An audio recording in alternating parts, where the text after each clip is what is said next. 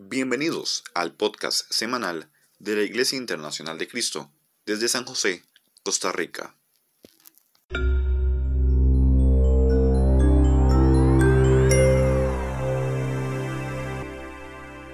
Muy buenas noches a todos, es un gran gusto poder saludarles.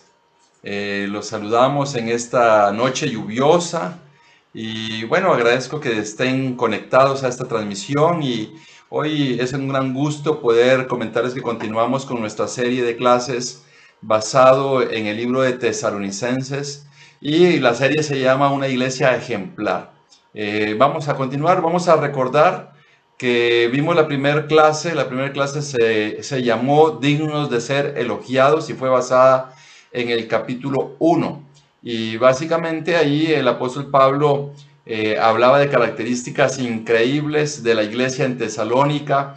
Y hoy vamos a continuar con, con el segundo tema, la segunda clase, que se llama este, motivación correcta. Y aquí se enfoca mucho en la relación del apóstol Pablo con los tesalonicenses. Esa, esa es la, la, base, la base de, de este mensaje, pero aprendemos muchísimo de cómo nosotros podemos ayudar a otras personas a volverse a Cristo y, cuál debe ser nuestra motivación para ayudar a las personas a, a acercarse al reino de Dios. Acompáñame a orar para que Dios tome control de esta transmisión. Señor bendito, ponemos en tus manos cada detalle de esta transmisión. También, Señor, aprovecho para orar por tu pueblo, por la iglesia, Señor, que también experimenta, Padre, este momento difícil de pandemia que está, eh, Señor, en todo el mundo, Padre. Le, oro para que ponga sus manos poderosas alrededor de su pueblo amado en todas partes del mundo, que nos libre, Señor, de, caer, Padre. Y aún, Señor, este, le oro para que nos permita mantenernos firmes, firmes, Señor, en su palabra, firmes en, en su reino, Señor, y salir victoriosos, salir avante, Señor, que aún la limitante de no poder estar reunidos, Señor, de no estar todos juntos en un solo lugar, no sea, Señor, una barrera que roba nuestro ánimo, que roba, roba nuestra fe, sino al contrario, Padre, que usted utilice nuestras vidas para ayudar a más personas a volverse a usted. En el nombre de Jesús le ruego todo esto. Amén. La motivación correcta. Y vamos a entrar de lleno al capítulo 2, versículo del 1 al 3. Y dice, hermanos, bien saben que nuestra visita a ustedes no fue un fracaso. Y saben también que a pesar de las aflicciones e insultos que antes sufrimos en Filipos, cobramos confianza en nuestro Dios y nos atrevimos a comunicarles el Evangelio en medio de una gran lucha. Nuestra predicación no se origina en el error ni en malas intenciones, ni procura engañar a nadie. Así comienza el apóstol Pablo el, capítulo 2 y, por qué le puse o por qué decidí poner motivación correcta, porque se ven las cualidades del apóstol Pablo y cómo él está tratando de decirle a la iglesia en Tesalónica. Esta carta se iba a leer en Tesalónica y, iba a referirse a cómo era la relación de él con la iglesia, cuál había sido la reacción de la iglesia hacia él y, mostraba por qué había sido tan increíble y tan exitoso, tan exitoso eh, el evangelio en esta ciudad. Eh, habla que no fue un fracaso la visita que él hizo a Tesalónica, más bien fue todo un éxito comparado con otras este, iglesias o con otras misiones que él había hecho. Él habla de una conducta exitosa, habla de motivos correctos y habla de características del Evangelio.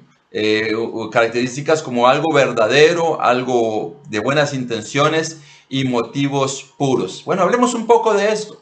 La conducta del apóstol Pablo no fue de fracaso y, él dice y les está diciendo, imagínate que ellos lo van a leer públicamente y él va a decir que la visita ahí no fue un fracaso, sino fue todo lo contrario. Y, algo muy increíble, los motivos del apóstol Pablo, porque él venía de ser perseguido, eh, eh, él había enfrentado oposición para predicar el Evangelio en Filipos y, luego llega a Tesalónica y, lo que vemos acá, cualquiera se, se desanimaría.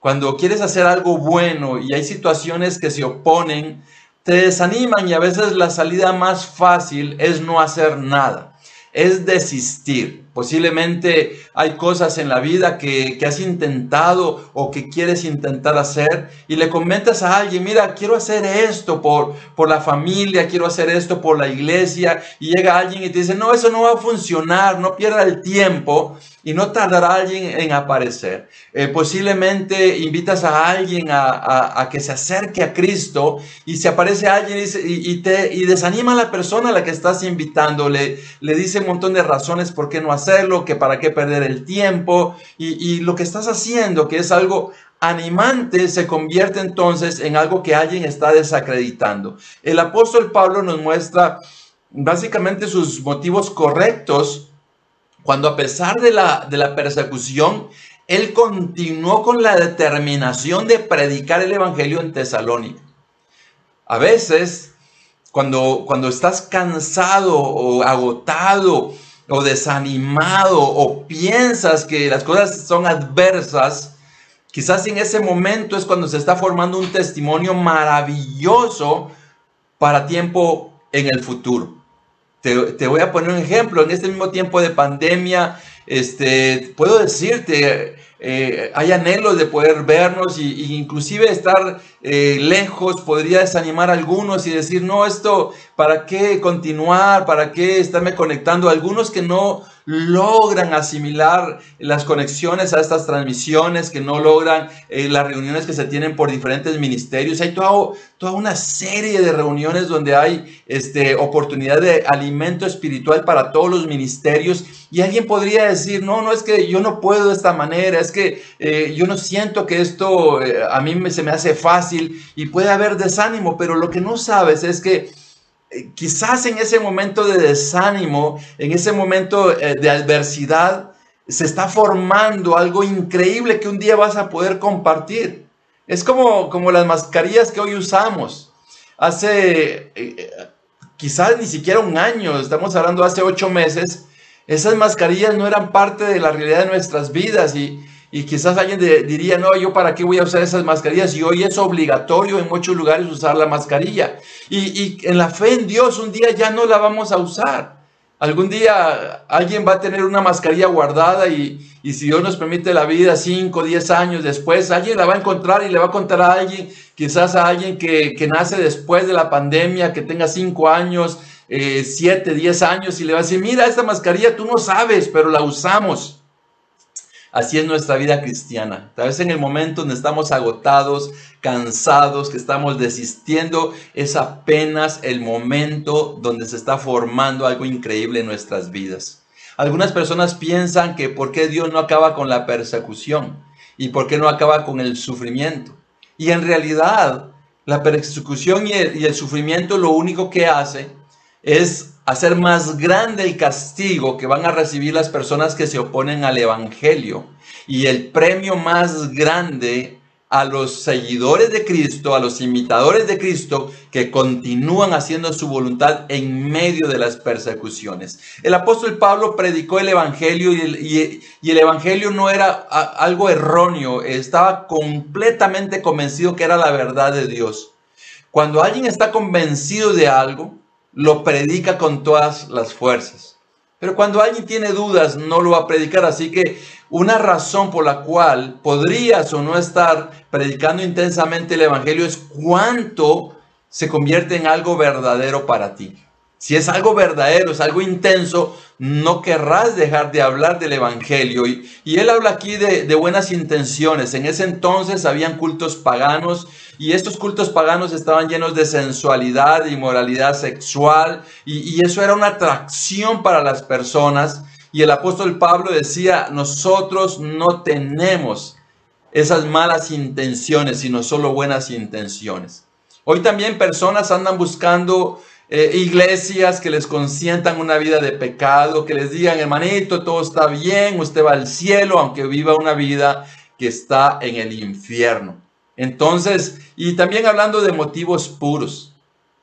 ¿Sabes? Este, la pureza del Evangelio, cuando queremos llevar a alguien a Cristo, es con motivo de que esa persona tenga una vida eterna, una vida eh, limpia de pecado, una, una vida llena de promesas, pero motivos puros, no es hacer falsas promesas. A, veces hay personas que, pueden hacer todas las promesas, es decir, mire, usted va a tener esto y va a obtener lo siguiente y así va a ser. Y, podemos ser personas de fe, pero cuando le damos una falsa expectativa a alguien, es bastante peligroso. Por ejemplo, hay enfermedades de las cuales Dios tiene poder de sanar, pero Dios tiene la última palabra. Y a veces es muy arriesgado decirle a alguien, usted ya está sano es muy arriesgado porque posiblemente eh, nosotros no somos Dios, nosotros somos intermediarios y tenemos fe, pero es muy arriesgado decir ciertas palabras porque va a frustrar a la familia y va a frustrar a las personas. En este tiempo nosotros hemos orado por sanación y hemos visto que personas se han sanado, pero también hemos visto que personas han muerto.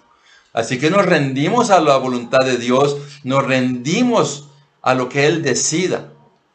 Y, lo alabamos definitivamente cuando vemos que su gracia y su compasión y su misericordia ha sido bondadosa para alguien y lo ha sanado, lo ha rescatado, pero también cuando ya se determina el final de una vida, también eso es un recordatorio que solo estamos de paso en este mundo. Así que los motivos deben de ser puros, no debemos de ofrecer eh, promesas que, que las personas andan buscando. Usted va a ser rico. Eh, usted va a tener eh, la vida sentimental que anda buscando. A usted le va a ir bien en todo esto. Jesucristo nos dijo que el cristianismo es una vida de sufrimiento porque el premio está en el cielo. Y, y, ser cristiano es maravilloso, tiene grandes bondades, grandes bendiciones, grandes promesas de Dios, pero debemos de ser cuidadosos, que debemos de rendirnos a la misericordia y compasión de Dios y tener cuidado de cómo ayudamos a las personas a acercarse a Dios. Eh, recuerdo un hombre que tenía una enfermedad terminal y llegó un grupo de personas y le dijeron, usted ya es sano, usted ya es sano en el nombre de Jesús y esa persona no se sanó. Y esa persona yo lo conocí y, estaba molesta con Dios y con las personas que le habían dicho eso. ¿Por qué estaba molesta? Porque él dice, no es cierto, no es cierto lo que, lo que me dijeron y no es cierto lo que dijeron que Dios iba a hacer.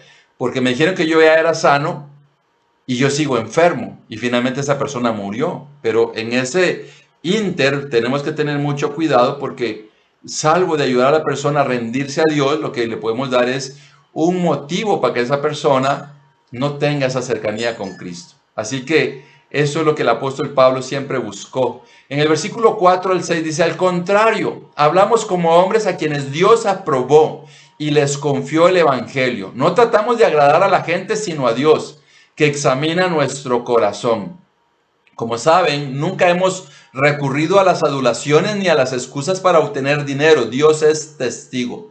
Tampoco hemos buscado honores de nadie, ni de ustedes, ni de otros.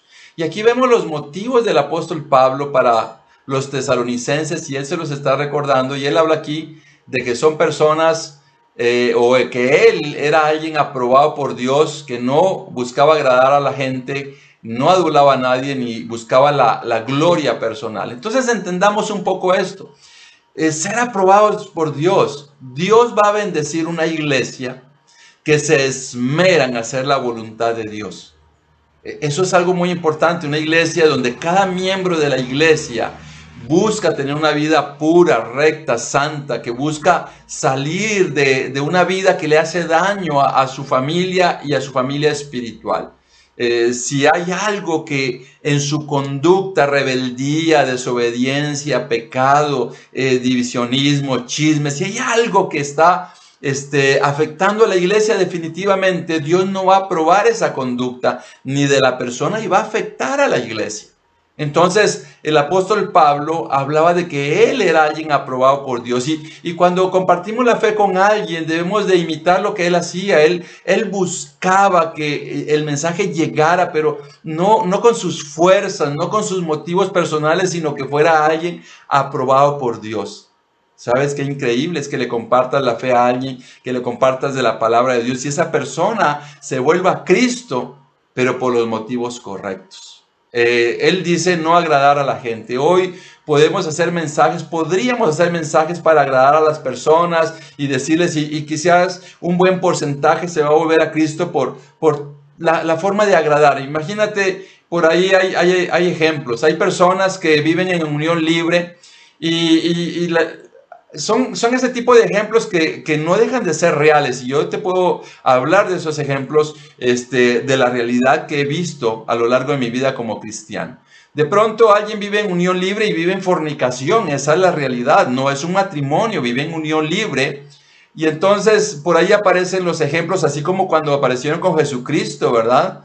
Eh, cuando le decían a Jesucristo si había que pagar impuestos o no, y, y, cuando le hacían preguntas, Jesucristo no trató de quedar bien con la gente, sino de glorificar a Dios. Entonces, a, veces me han hecho el planteamiento, bueno, si una persona, dos, dos personas viven juntos eh, en unión libre durante 20 años, ya es matrimonio porque ya tienen mucho tiempo. O por ahí pueden aparecer, si es que esas dos personas se aman, entonces ya es matrimonio. No, o sea, un matrimonio realmente tiene que estar constituido legalmente en, los países. Hay, hay formas de que ese matrimonio sea algo legal. Eh, tiene que oficiarse una boda, eh, ya sea civil o en la iglesia. En otros lugares es al mismo tiempo las dos cosas. En Estados Unidos, tanto la boda civil como la ceremonia eh, en la iglesia es lo mismo. En nuestros países en Latinoamérica, en algunos, tiene que haber una boda civil que es ante un abogado, ante las leyes y otra boda de la iglesia. Yo no podría casar a alguien que no sea casado civilmente porque nosotros tenemos que obedecer las leyes. Pero si alguien me dice, no, ya, ya, es, ya es matrimonio porque lleva 25 años juntos, no, siguen siendo personas en fornicación, porque la permanencia no hace que las condiciones legales se lleven a cabo. En algunos países es aceptada la unión libre, ¿verdad? O, o la convivencia, pero es más bien para derechos, pero no significa que esas personas están casadas siguen siendo personas que no están casadas. Así que eh, es, curioso, pero si alguien está consciente de, de, la confianza de que va a vivir una vida con una persona y va a haber fidelidad, porque es el miedo a casarse. Y luego él habla de no adular a nadie. Hay personas que adulan a otros para obtener algo de las personas. Algo que, que, sucede, por ejemplo, eh, en el caso de las mujeres, a las mujeres les, les gusta ser elogiadas les gusta, eh, eh, eh, las mujeres, este, cuando se les habla al oído, es algo que les llama la atención. Entonces, el hombre que se dedica a estar conquistando mujeres se especializa en decir cosas bonitas e inclusive muchas veces dice mentiras y logra seducir y enredar, ¿verdad? Engañar a una mujer. Entonces, e, esa es la manera como alguien hace algo para obtener algo a cambio. Por ejemplo, hay personas que enredan a los demás para qué? Para ganar seguidores, para tener personas que los admiren, que los sigan y básicamente tener adeptos. En el caso del apóstol Pablo, este, él estaba hablando que no buscaba ganancias malavidas ni dinero de la iglesia. Él fue financiado por otras iglesias cuando fue a predicar el evangelio a Tesalónica y por eso él lo decía, ¿verdad? Aunque después la iglesia de Tesalónica lo ayudó financieramente, pero en ese momento que él llegó, él llegó financiado por otra iglesia. Así que e, esa es la parte que también eh, él hablaba de su motivación correcta, no era el deseo de obtener algo de ellos. Y también él no, se, no estaba buscando ser, llevarse la gloria, ¿verdad? Hay personas que hacen cosas para obtener la gloria. Por ejemplo, tú puedes servir a las personas, puedes ayudarles a volverse a Cristo y hay personas que te van a amar y personas que te van a agradecer, pero finalmente quien tiene toda la honra y toda la gloria es Dios. Él es, ese debe ser nuestro enfoque. Si alguien se vuelve a Dios, debemos de alabar a Dios, porque finalmente quien cambia el corazón de una persona es Dios.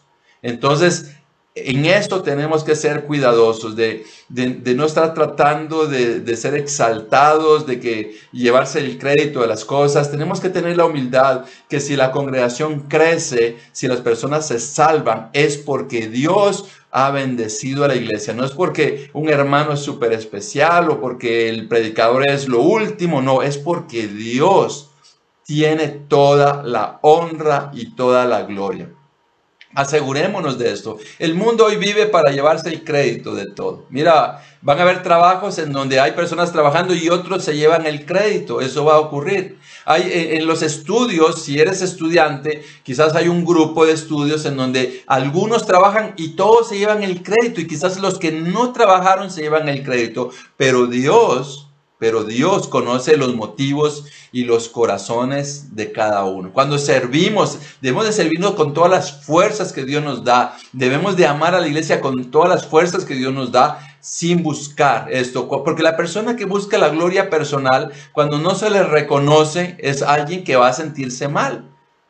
Lo que debemos de buscar es que un día vamos a tener el reconocimiento de Dios. Y mientras tanto busquemos ser aprobados por Dios y no ser aprobados por los hombres porque la, aprobación de Dios es verdaderamente lo que debemos de buscar. En el versículo 7 y 8 dice, aunque como apóstoles de Cristo hubiéramos podido ser exigentes con ustedes, los tratamos con delicadeza, como una madre que amamanta y cuida a sus hijos. Así nosotros, por el cariño que les tenemos, nos deleitamos en compartir con ustedes no solo el Evangelio de Dios, sino también nuestra vida, tanto llegamos a quererlos. Aquí eh, habla de, la forma como el apóstol Pablo este, llegó con los tesalonicenses. Dice que los trató con ternura, con delicadeza, como que fuera un bebé. Esa fue la manera de hablar con ellos, porque ellos tenían el poder de exigirles. Ellos tenían el poder del Espíritu Santo. Eh, yo recuerdo cuando en el libro de Hechos, en el capítulo 5, eh, una pareja llamados Ananías y Zafira engañaron al Espíritu Santo y a los apóstoles y ellos cayeron muertos en frente del apóstol Pedro. Y eso es impresionante, ese tipo de cosas que ocurren. Y él dice, nosotros como apóstoles pudimos llegar a exigirles y a ver cuál era su realidad espiritual, pero él dice, no lo hicimos de esa manera.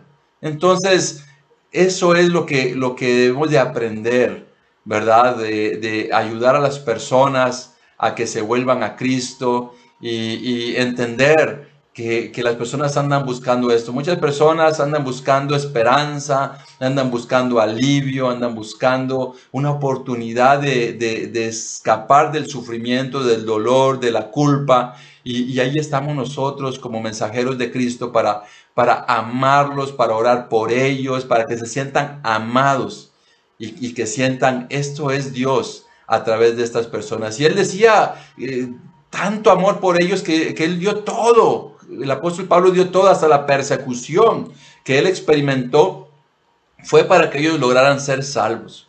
Entonces, a, veces a, los cristianos nos ven como tontos o a veces hay personas que hasta se aprovechan económicamente, a veces nos vienen a buscar para que ayudemos económicamente a las personas y, no son personas que andan buscando de Cristo, pero nosotros preferimos ser tontos para darlo todo, para ayudar a las personas y que las personas logren ver a Cristo detrás de todo esto. Y, lo, debemos de hacerlo con un corazón sincero.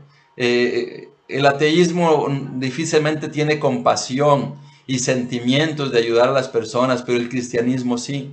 Mira, ¿quiénes son los primeros en acudir las iglesias? Eh, en acudir cuando hay una necesidad, en despojarse, y no solamente cuando hay necesidades, sino todo el tiempo. El pueblo de Dios está despojándose de lo que se tiene para ayudar a otras personas en sus necesidades físicas, emocionales y espirituales. ¿Y esto por qué? Porque hay un gran deseo que las personas se salven entendiendo que lo que tenemos no es nuestro, le pertenece a Dios. Nosotros somos administradores de lo que le pertenece a Dios y Dios nunca nos deja solos. Dios siempre provee y, como cristiano, hermano y hermana, estoy seguro que Dios no te ha abandonado y no te va a abandonar, porque Dios siempre va a protegerte. Y sabes, cuando lo das todo con mayor razón para que las personas se salven, Dios está pendiente de ti.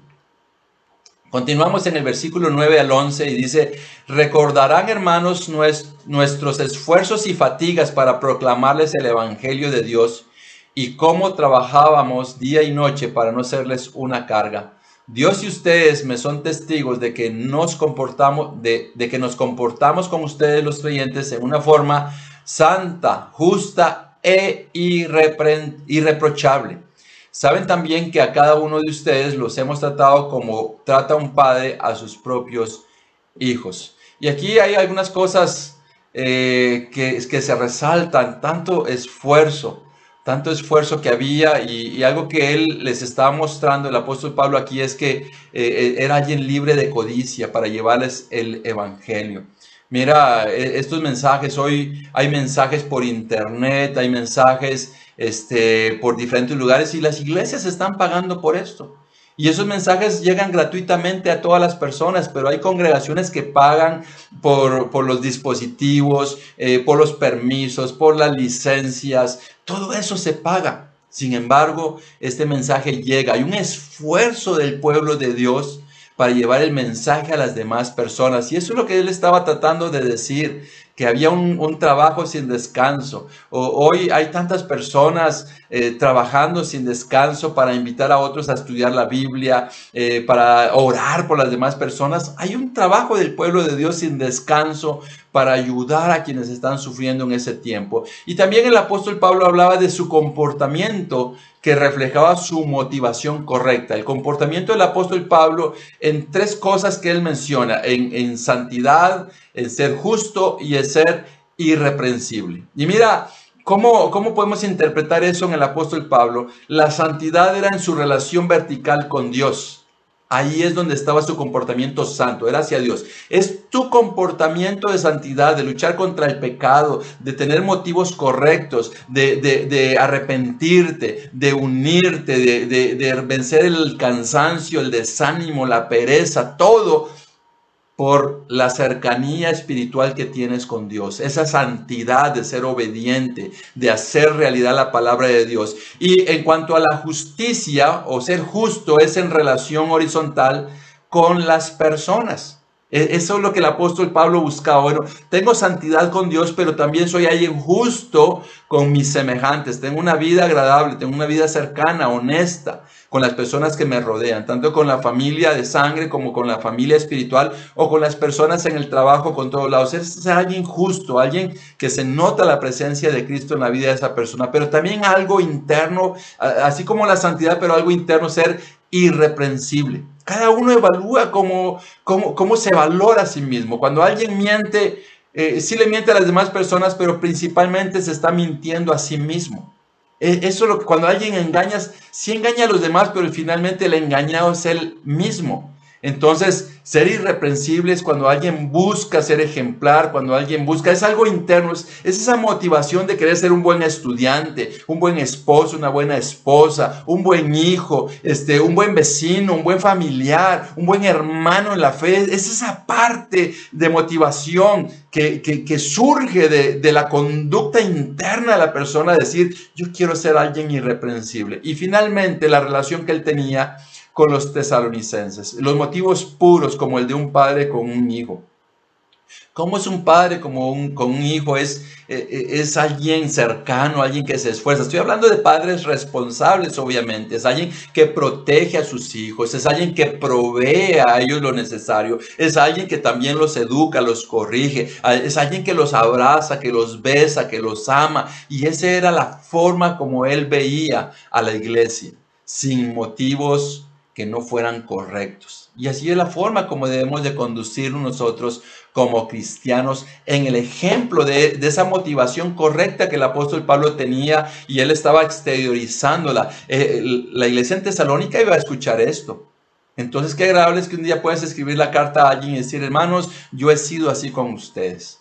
Ustedes han sido así conmigo. Y eso es algo que, que, en este tiempo se está construyendo. Alguien cercano, aunque físicamente no estemos juntos, pero mira, hay una gran diferencia que aunque estamos lejos físicamente, eh, pueden haber personas que aún asisten cercanas en comunicación, en conexión, en estar en contacto, pero hay personas que pueden estar muy lejanos muy lejanos, que no se sabe dónde anda, no se sabe qué está haciendo. Inclusive en este, en este momento que estoy transmitiendo este mensaje, mis hermanos pueden estar en otro lado físicamente, pero conectados, aquí conectados, poniendo mensajes, invitando a sus amigos y pueden haber otros que están durmiendo, que están viendo televisión y eso es una realidad. No podemos torcerle el brazo a nadie, no podemos decirle, hey, conéctate, vente, no, no podemos hacerlo. Eso no lo podemos hacer, torcer los dos brazos, hey, entrégate a la iglesia, ven, está aquí, adora al Cristo. No lo podemos hacer. Eso es algo que debe nacer del corazón y suena chistoso, pero esa es la realidad. Queridos hermanos, muchas personas se están bautizando en todas partes del mundo en este tiempo de pandemia y algunos ni siquiera conocen una reunión física de la iglesia. Mira, algunos entraron a la, pandemia muertos espiritualmente y, y cómo van a salir de la pandemia vivos espiritualmente porque tienen una nueva vida en Cristo. Pero también es triste que algunos entraron vivos espiritualmente y van a salir muertos espiritualmente porque en el camino se perdieron. En el camino. Algunos en lugar de ser un padre para los demás, ni siquiera son un hijo porque se alejaron. Ya se están convirtiendo algunos en el hijo pródigo. No dejes que eso te pase a ti. Mantente cercano, conectado, ten tiempos de discipulado, no pierdas tu relación con Dios. Está cercano. Cuida tu corazón y tu mente. Conságrate a Dios.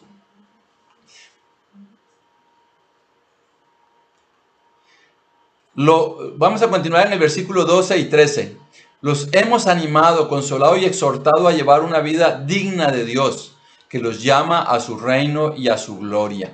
Así que no, dejar, no dejamos de dar gracias a Dios porque al oír de usted, al oír ustedes la palabra de Dios que les predicamos, la aceptaron no como palabra humana, sino como lo que realmente es, palabra de Dios, la cual actúa en ustedes los creyentes. Y aquí habla dos cosas interesantes. Mira, una de las cosas es de una vida digna de Dios y habla de la palabra de Dios. ¿Por qué te digo que es interesante? Porque el apóstol Pablo vivía una vida digna de Dios, de entrega, de sacrificio, de esfuerzo, de desvelos. Y cuando alguien tiene una vida así, anhela que los demás también la tengan. Por eso él decía, los exhortamos, los animamos y de la misma manera un predicador o alguien entregado al reino de Dios siempre le va a decir a sus hermanos, hey, vamos, sigue adelante, mantente firme, eh, llega más lejos, va a haber ese ánimo. Y, y, eso es lo que el apóstol Pablo le decía a los tesalonicenses y es lo que nosotros debemos de procurar, tener vidas dignas, intensas, entregadas. Y yo te aseguro que si tienes esa vida vas a luchar eh, estamos en, un tiempo de comodidad, en un tiempo de apatía, un tiempo donde la gente sencillamente dice, no, no, no tengo ganas, no tengo ganas, no quiero. Y, no podemos obligar a nadie, pero te animo a que tú te, te determines. Esto es como, como cuando subes de peso. Cuando subes de peso, yo quiero decirte, nadie, nadie va a hacer ejercicio para que tú bajes de peso. Esa es la realidad. O sea, si yo me subo de peso, yo no le puedo decir a alguien, este, mira, ¿por qué, ¿por qué no corres 20 kilómetros por mí? Te voy a pagar. Por favor, corre por mí 20 kilómetros este, durante 10 días, todos los días, para que yo baje 5 kilos. Ojalá pudiéramos hacerlo, sería un buen negocio para los deportistas y para los que no quisiéramos hacer deporte, bajar de peso sería muy fácil, pero la realidad no es así.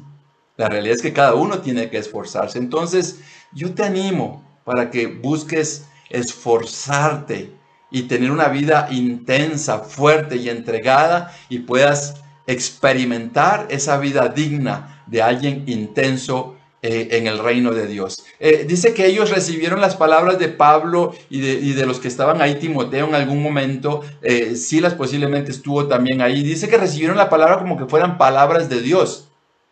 Y esa es la gran diferencia entre alguien que es transformado, entre alguien que es rescatado de una vida sin sentido y alguien que no. Hay personas que al escuchar este mensaje, algunos se pueden hasta burlar, pero hay otros que comienzan a ver y comienzan a ver a Dios detrás de todo eso y esas personas, sus corazones comienzan a ser transformados. Esa es la gran diferencia en alguien que se transforma aún siendo miembro de la iglesia y alguien que se transforma no siendo miembro de la iglesia que ven a Dios en su palabra. Hoy tenemos el Nuevo Testamento y, eh, de hecho eso estamos leyendo. Entonces hay una gran diferencia en que alguien que solo ve una predicación, una reunión más, a que alguien está viendo la palabra de Dios y el poder del Espíritu Santo trabajando. Déjame decirte que cuando estás viendo a Dios detrás de todo esto, eh, hay personas que hasta se enojan porque piensan que alguien me pasó su historial de cómo está. Y realmente no tengo listado de cada persona y todos los pecados en los que andan hundidos, pero Dios sí lo sabe.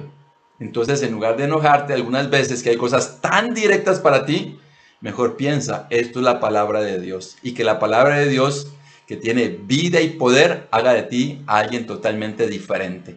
Continuamos en el versículo 14 y 15. Dice, ustedes hermanos siguieron el ejemplo de las iglesias de Dios en Cristo Jesús que están en Judea, ya que sufrieron a manos de sus compatriotas lo mismo que sufrieron aquellas iglesias a manos de los judíos. Estos mataron al Señor Jesús y a los profetas y a nosotros nos expulsaron, no agradan a Dios y son hostiles a todos. Bueno, Aquí está hablando de que también en Tesalónica sufrieron persecución y el apóstol Pablo hace una comparación, pero yo quiero decirte, aquí hay dos cosas, aquí hay persecución y aquí también se menciona que la persecución mató a Cristo Jesús. Bueno, sí, Él murió por nuestros pecados, pero la figura de persecución fue una de las herramientas y los instrumentos que llevaron a Cristo a la muerte. Entonces la persecución es algo que se va a oponer al Evangelio, es algo que va a afectar nuestras vidas como cristianos, pero sabes, al final, en el juicio final, Dios va a confrontar a todas las personas que se opusieron al Evangelio, desde los que llevaban una vida sin sentido, desde las personas que no creían en Dios, van a un día ser juzgados y van a ser castigados por oponerse a la palabra de Dios. Inclusive la persecución no solamente llevó a la muerte, a la cruz a Cristo Jesús, sino llevó a la muerte a muchas personas que no negaron su fe. En Tesalónica posiblemente la persecución no era de llevarlos a la muerte, pero sí era de los propios judíos que estaban ahí, de los propios este, eh, gentiles que vivían ahí con ellos, pero eso no fue un impedimento para que ellos tuvieran una fe genuina. Cuando hay persecución, yo quiero decirte que es una gran oportunidad de glorificar a Dios en medio de la persecución. Tarde o temprano Dios va a utilizar todo esto para exaltar su nombre. Dice el versículo 16 al 17, pues procuran impedir que prediquemos a los gentiles que sean salvos. Así en todo lo que hacen llegan al colmo de su pecado, pero el castigo de Dios vendrá sobre ellos con toda severidad. Nosotros, hermanos, luego de estar separados de ustedes por algún tiempo en lo físico, pero no en lo espiritual, con ferviente anhelo hicimos todo lo humanamente posible para ir a verlos. Y mira eh, lo que te estaba diciendo anteriormente, que el propósito de la persecución es impedir la predicación. Eh, la pandemia nos llevó como iglesias a no tener reuniones, a no estar congregados. Y, y ¿sabes qué es lo que ha ocurrido? Pues nos hemos conectado a través de estas de, estas transmisiones a través de las redes sociales y hay personas que se han vuelto a Cristo aún con estas reuniones. El poder de Dios está trabajando. Dios ha hecho milagros. Hay personas que se han salvado. Eh, yo puedo decirte cientos y miles de personas, miles de personas en todo el mundo se han salvado, pero dice que esas personas que se oponen van a ser castigados. Debemos de tener cuidado que nosotros no seamos un instrumento de, oponernos a la predicación del Evangelio. Como iglesia deberíamos de estar participando y decir, si esta conexión me va a servir para invitar a mis familiares, para invitar a los amigos a que se conecten. Quizás ellos mm, por sí solos no irían a una reunión de la iglesia, pero ahora eh, esta comunicación puede llegar hasta su sala, hasta la habitación de su casa y ahí van a escuchar la palabra de Dios. Y yo quiero decirte, eso ha cambiado personas y corazones en este tiempo.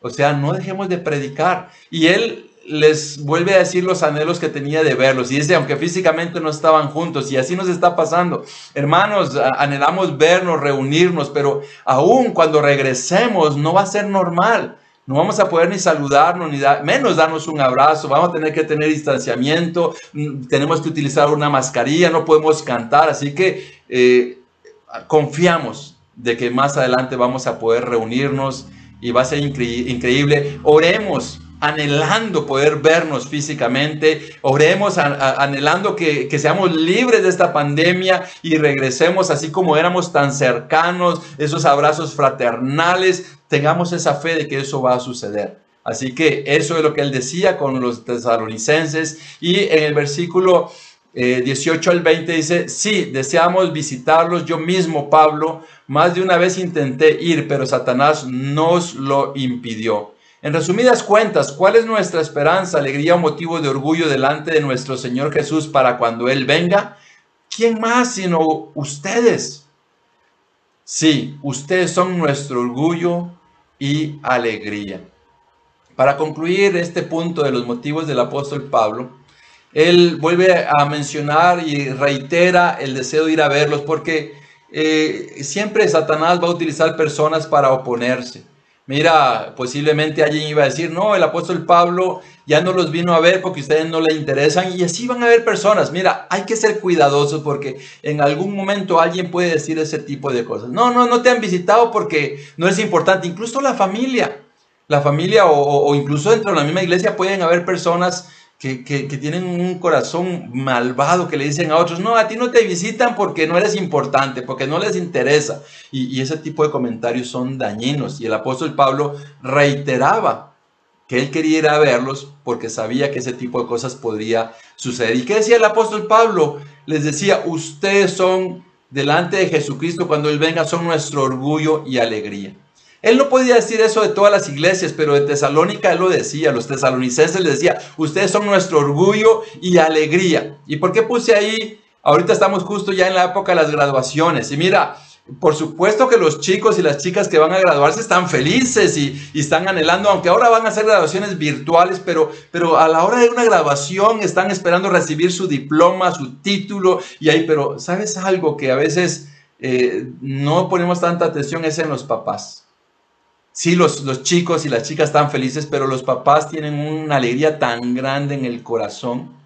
Y hermanos, como iglesia, debemos de atesorarnos, de valorarnos, de, crecer, de, exaltar todas las cosas maravillosas que Dios hace por, por este pueblo amado que es la iglesia y, y, sentirnos así unos de otros y sentirnos así va la iglesia. Yo quiero decirte, algo que me anima es que, que es la mayoría de hermanos los que están caminando con un paso de esperanza, con un paso de fe. Es la mayoría, sé de algunos que están flaqueando en su fe, pero me anima que la mayoría, la mayoría tiene un corazón con más gratitud, invitando a sus amigos, conectándose a las reuniones, clases de matrimonios, de universitarios, de solteros, de mujeres mayores, este, de hombres, de mujeres, eh, de eventos en diferentes países es la mayoría, es la mayoría. Y, ¿sabes cómo debemos de sentirnos de eso? Con orgullo y alegría en el corazón, que esta es la familia que le pertenece a, a Jesús, que esta es la familia que formamos tú y yo, y aunque estamos lejos eh, físicamente, estamos cerca a través de nuestra fe, nuestras convicciones, de nuestra vida, de Jesucristo, de su Espíritu Santo, de la presencia de Dios y la cobertura espiritual de Dios está sobre su amado pueblo. Algunas personas no están valorando esto, algunas personas dicen, no, yo quiero irme, yo quiero eh, ir por otro lado, yo quiero eh, mejor seguir mi vida. Y no se están poniendo a pensar que en el pueblo de Dios, ahí están las manos poderosas de Dios alrededor, cuidando su rebaño, protegiéndolo de una manera espiritual, mientras que un día llegamos a su presencia. Tengamos los motivos correctos, seamos una iglesia bien motivada, pero con motivos correctos. Hermanos, feliz noche, que Dios los bendiga y ha sido un gran gusto dirigirme a ustedes en esta noche. Alabo a Dios por ustedes y por la maravillosa iglesia que Dios nos permite tener. Feliz noche. Algunas conclusiones. Tenemos o debemos de tener los motivos correctos. Perdonen, ya me había despedido y debemos tener motivos correctos, el Evangelio nuestra seguridad, aprobados por Dios sin adular y agradar a nadie, no buscar la gloria personal, sino la gloria de Dios, tener una vida que refleja a Cristo, Dios nos defenderá y juzgará a quienes nos persigan. Me despido nuevamente, gracias por haberte conectado a este mensaje. Feliz noche.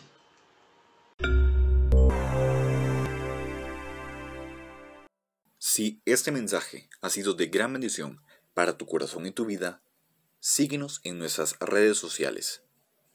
Si deseas estudiar la Biblia, escríbenos o llámanos a los números 8706-1205 o al 8706-1208. Será una gran alegría atenderte.